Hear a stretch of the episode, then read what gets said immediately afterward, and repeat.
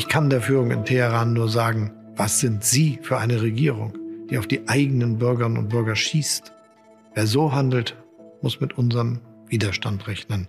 Klare Worte an die iranische Führung von Kanzler Scholz diese Woche in seinem Videopodcast. Ja, an welchem Punkt die Proteste im Iran sind nach zwei Monaten, das ist heute Thema bei uns im Podcast. Und damit guten Morgen an diesem Sonntag, dem 13. November. Ich bin Erika Zinger und ich freue mich auf diese Was jetzt Sendung. Aber bevor es an die Gespräche geht, erstmal die Nachrichten. Ich bin Susanne Heer. Guten Morgen. Bei den Kongresswahlen in den USA ist eine Entscheidung gefallen, und zwar behalten die Demokraten die Mehrheit im US-Senat. Tagelang ist noch ausgezählt worden, besonders knapp war es im Bundesstaat Nevada, wo die Partei von US-Präsident Joe Biden den Senatssitz jetzt halten konnte. Catherine Cortez Masto hat sich am Ende gegen ihren republikanischen Herausforderer Adam Laxalt durchgesetzt.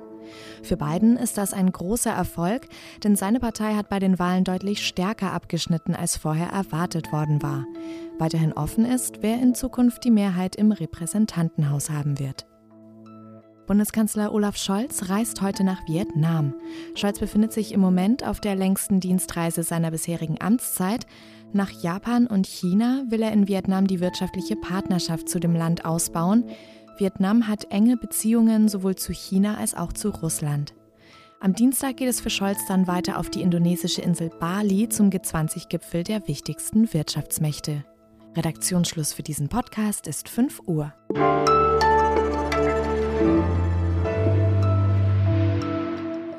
Auch wenn wir hier bei Was Jetzt nicht jeden Tag darüber berichten, die Proteste im Iran gehen weiter. Die Menschen im Land, allen voran auch viele junge Menschen, die stellen sich weiter entschlossen dem Mullah-Regime entgegen. Und das Regime, das antwortet mit verbrecherischer Gewalt. Es foltert, sperrt die Menschen ein, inszeniert Schauprozesse und hat bereits auch erste Todesurteile verhängt. Gilda Sahibi ist Journalistin. Sie berichtet und teilt unermüdlich Informationen über die Situation im Iran und sie habe ich jetzt zum Gespräch. Hallo Gilda. Hi, hi Erika. Am 9. November, also diese Woche, da waren Videos auf Social Media im Umlauf, in denen hörte man die Menschen von Revolution sprechen, nicht von Protest. Warum ist denn jetzt dieser sprachliche Unterschied so entscheidend? Was wollen uns die Menschen damit mitteilen? Die sprechen eigentlich schon äh, von ganz früh von Revolution, ähm, eigentlich schon in den ersten Wochen. Wir sind jetzt in Woche 8 der, äh, ich sage mal noch Proteste, wobei ich selber von Revolution sprechen würde. Ähm, wir haben gerade Videos gesehen aus Rasht, aus Nordiran, wo die Menschen auf der Straße eine Party machen und tanzen. Unmöglich vorher gewesen. Ganz viele Frauen laufen ohne Kopftuch herum. Also sie spüren, etwas hat sich jetzt schon fundamental geändert, auch wenn dieses Regime noch da ist. Und ich hatte heute eine Nachricht von einer Freundin gekriegt, we are very busy with this revolution. Die wissen, dass das anders ist und dass es neu ist und dass sich jetzt schon was geändert hat. Du sagst es also Woche acht dieser Proteste. Jetzt äh, ja, sind es fast äh, genau zwei Monate Widerstand. Wie würdest du sagen, hat sich dieser Protest jetzt eben seit Tag eins entwickelt? Wo stehen wir jetzt nach zwei Monaten? Also die Protestformen, das sind immer so Phasen. Also ähm, wir haben am 40. Todestag von äh, Gina Massa Amini zum Beispiel wieder ganz, ganz große Massen gesehen, vor allem auch in Kurdistan an ihrem Geburtsort. Ähm, da waren Zehntausende Menschen unterwegs, um, um sie zu trauern. Ähm, dann gibt es Phasen, wo man überall kleine Proteste sieht, in verschiedenen Städten, an verschiedenen Orten. Dann gibt es eben sehr viele ähm, Formen des zivilen Widerstands. Das ist auch ganz viel an Universitäten, wo dann Frauen und Männer zum Beispiel zusammen in der Mensa sitzen, was verboten ist. Sie dürfen nicht zusammen essen. Es gibt viele Videos, wo man sieht, wie die Studierenden diese Abtrennung in der Mensa äh, unter Jubel runterreißen. Ähm, wir hatten an, in den ersten Wochen eine Aktion von Kunststudierenden von der Uni Teheran, die ähm, auf ihrem Universitätshof sich hingestellt haben und das Wort Chun, was Blut heißt, geformt haben. Also es gibt alle möglichen Proteste und es wandelt sich auch. Hm. Interessant, apropos Wandel, ist ja auch, wie die Proteste ja außerhalb des Iran, also zum Beispiel gerade hier in Deutschland, auch verfolgt werden, unter anderem politisch. In dieser Woche wurde ein Antrag der Ampelkoalition zu den Protesten verabschiedet und neben relativ klaren Worten, dass man die Protestbewegung unterstütze, hieß es da auch, dass notwendige Maßnahmen, die das Regime treffen würden, jetzt erstmal lediglich geprüft werden. Wie kam das denn bei der iranischen Führung an? Also bei der iranischen Führung, die ist schon gereizt. Wir hatten ja auch den iranischen Außenminister, der auf Twitter Annalena Baerbock angegangen ist, also der, der gesagt hat, es geht nicht und es wird Konsequenzen geben. Die sehen schon auch, dass sich was ändert. Man merkt richtig, äh, dass, äh, dass dort das ankommt und dass dort auch die Angst steigt. Und ich kann das echt nochmal wiederholen, dass Deutschland da eine extrem richtig, wichtige Rolle spielt. Das hat Deutschland schon immer für den Iran gespielt. Das war schon unter dem König so. Das ist, seit der Revolution hat sich das nicht geändert. Und deswegen ist das, was in Deutschland politisch passiert und was gemacht wird, was für Maßnahmen eingeleitet werden, ist extrem wichtig. Ähm, und deswegen äh, ist es auch wichtig, dass diese Maßnahmen auch wirklich nicht nur umgesetzt werden, sondern schneller noch weitere ähm, beschlossen werden. Danke erstmal an dieser Stelle, Gilda, für deine Einblicke. Dankeschön.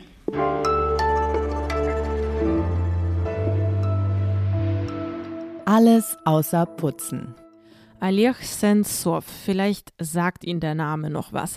Der war über Jahre hinweg der bekannteste politische Gefangene in Russland.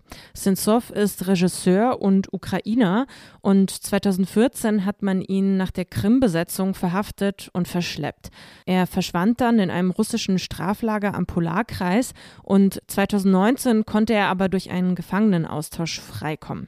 In Deutschland ist vor kurzem sein Film Rino in die Kinos gekommen und den will ich Ihnen an diesem Sonntag empfehlen. Es ist eine Mischung aus Thriller und Gangstergeschichte, kann man sagen. Wenn Sie also die Ursprünge der ukrainischen Revolution besser verstehen wollen, ja die 90er Jahre in der Ukraine, diese wilde, gefährliche Umbruchzeit nach dem Zerfall der Sowjetunion, dann ab ins Kino dieses Wochenende. Rino von Oleg Sentsov.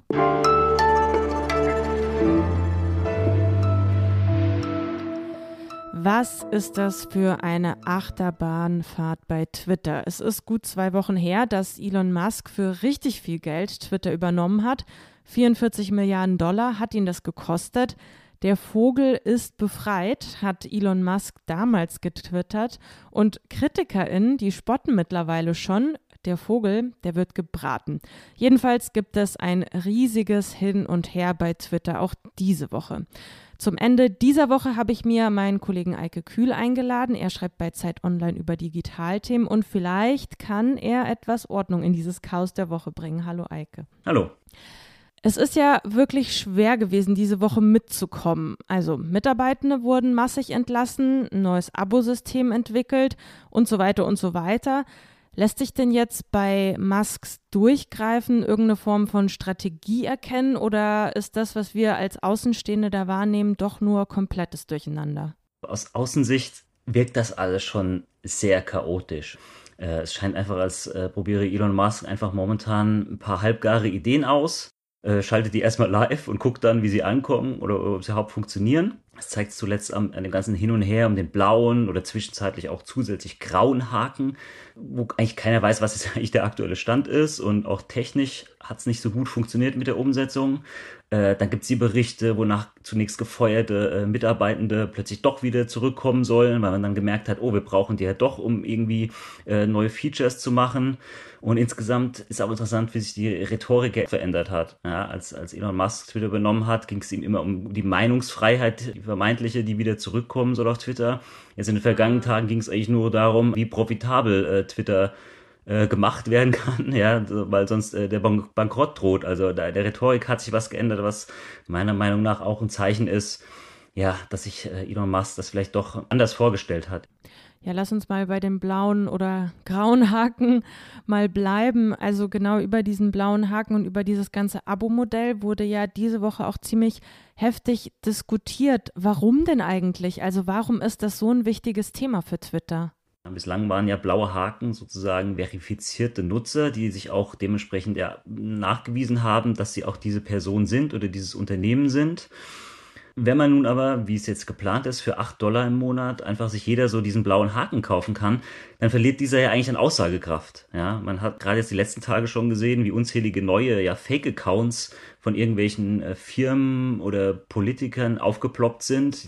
Und man konnte sich eigentlich auf den ersten Blick gar nicht so sicher sein, okay, sind das jetzt echte Accounts oder sind das halt Fake-Accounts? Und das macht das natürlich gerade im Hinblick auf die größere Diskussion um Fake News und Hate Speech auf Twitter dann auch nicht einfacher. Auch bei Meta hat es ja diese Woche ziemlich geknallt. Mark Zuckerberg hatte Massenentlassungen angekündigt. Der größte Stellenabbau in der Geschichte des Unternehmens ist das. Sind denn jetzt diese Krisen bei Meta und bei Twitter in irgendeiner Art und Weise miteinander vergleichbar? Ja, vergleichbar sind sie eigentlich nur in dem Sinne, dass beide Plattformen hm, schlechte Geschäftszahlen schreiben und deshalb jetzt versuchen, einfach durch Entlassungen Kosten zu sparen. Aber die Ausgangssituation bei beiden Firmen ist doch, doch ziemlich unterschiedlich. Ja. Twitter war ja in den vergangenen Jahren nie profitabel, hat sich eigentlich immer so ein bisschen durchgewurschtelt. Nun kommt hinzu, dass Elon Musk jetzt in Zeiten von steigender Zinsen und äh, gleichzeitig sinkender Werbeeinnahmen Kredite zurückzahlen muss, weil er, glaube ich, viel Geld ausgegeben hat für die Übernahme. Er steht also jetzt persönlich unter großem Druck. Meta macht immer noch Gewinne in Milliardenhöhe, ja. Die Zahlen sind schlechter geworden, aber da sind die Probleme anders gelagert. Da geht es um Konkurrenz von TikTok, da geht es um stagnierende Nutzerzahlen bei Facebook, auch sinkende Werbeeinnahmen, ganz klar. Es geht ums Metaverse, was nicht abhebt, aber generell kann man schon sagen, dass momentan die Tech-Branche sicherlich ja, so ein bisschen merkt, ja, das ganze Wachstum in den letzten Jahren, auch durch Corona befeuert teilweise, äh, kommt ein bisschen jetzt zum Erliegen. Und ich denke, wir werden auch in den kommenden Wochen noch mehr Unternehmen äh, sehen, die ein bisschen in die Krise rutschen. Okay, danke dir erstmal, Eike. Und ähm, ja, wenn es jetzt in Zukunft noch mehr Chaos gibt, dann sprechen wir uns auf jeden Fall nochmal. Gerne. Ja, und das wäre es dann auch an dieser Stelle von mir, Erika Zinger und dieser Was jetzt Sendung. Wenn Sie mir und unserem ganzen Team schreiben möchten, dann wie immer an wasjetzt.zeit.de. Montagmorgen geht es dann wieder weiter mit Was jetzt mit meinem Kollegen Ole Pflüger. Bis dahin Ihnen erstmal einen schönen Sonntag. Tschüss und machen Sie es gut.